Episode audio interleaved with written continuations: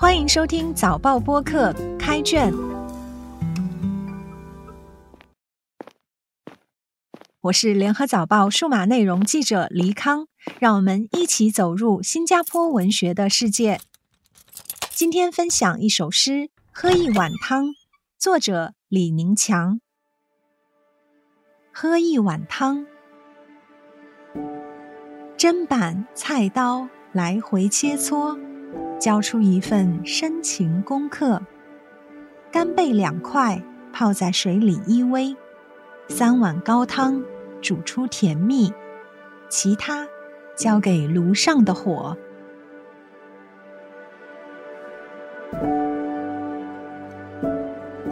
摇舞的蓝色火焰是一种浪漫，炉子不知苦乐吟唱，我只听到枸杞子的笑声。看见多事的树影悄悄走过，为了一碗初遇，青春慢熬，终成白色故事。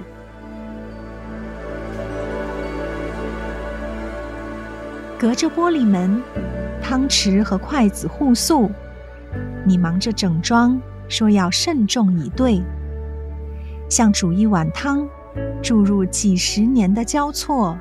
口角和摩擦。当所有甘苦上场，两个碗的包容由空成有，无需空气说话。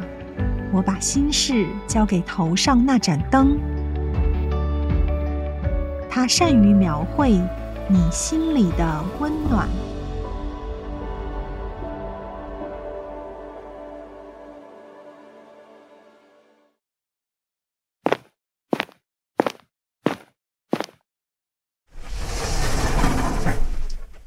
煮一碗汤和喝一碗汤之间有一个过程，这个过程竟长达几十年。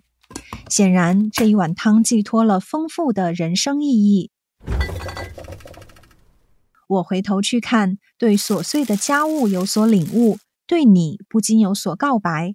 我和你应该是一对夫妻吧？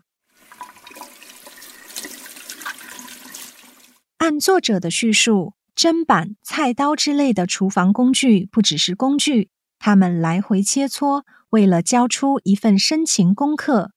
食材也就不只是食材，他们最终要呈现深情的内涵。不过，所有妥善的准备一旦付诸实践，结果如何还有待于别的因素来互相配合。所以，其他交给炉上的火这一句颇为关键。从烹饪看，火候是烹煮的要诀；从人事看，炉上的火却不由自己控制，事到临头，常会有意想不到的因素介入而坏了事。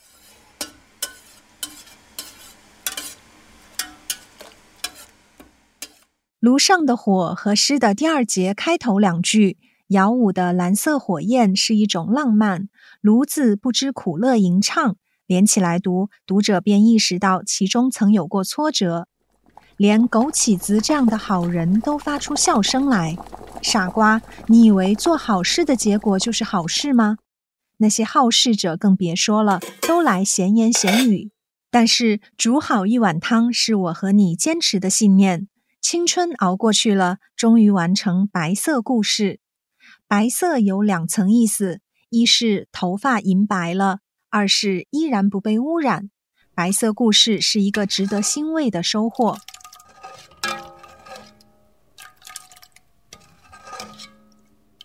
第三节写两人相处的故事，李宁强用汤匙和筷子互诉来替代语言和所切磋的事项。你是在场的，隔着玻璃门暗示。即使发生口角和摩擦，彼此的态度是透明的。慎重以待是你一贯的作风，也是我欣赏和尊重你的地方。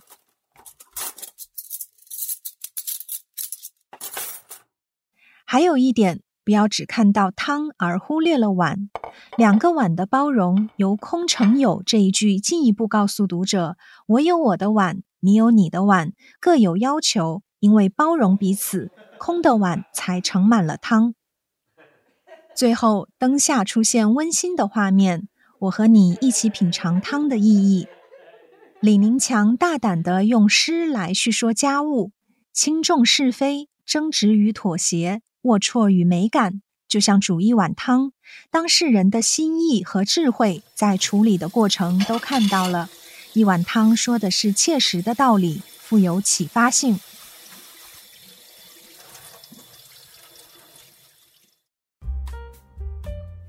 开卷每逢星期四傍晚六点更新，节目中的作品可以在联合早报找到。我是黎康，今天的节目由联合早报副刊和早报播客制作，赏析写作林高，录音与后期制作李怡倩。新报业媒体联合早报制作的播客，可以在早报的 SG 以及各大播客平台收听，欢迎你点赞分享。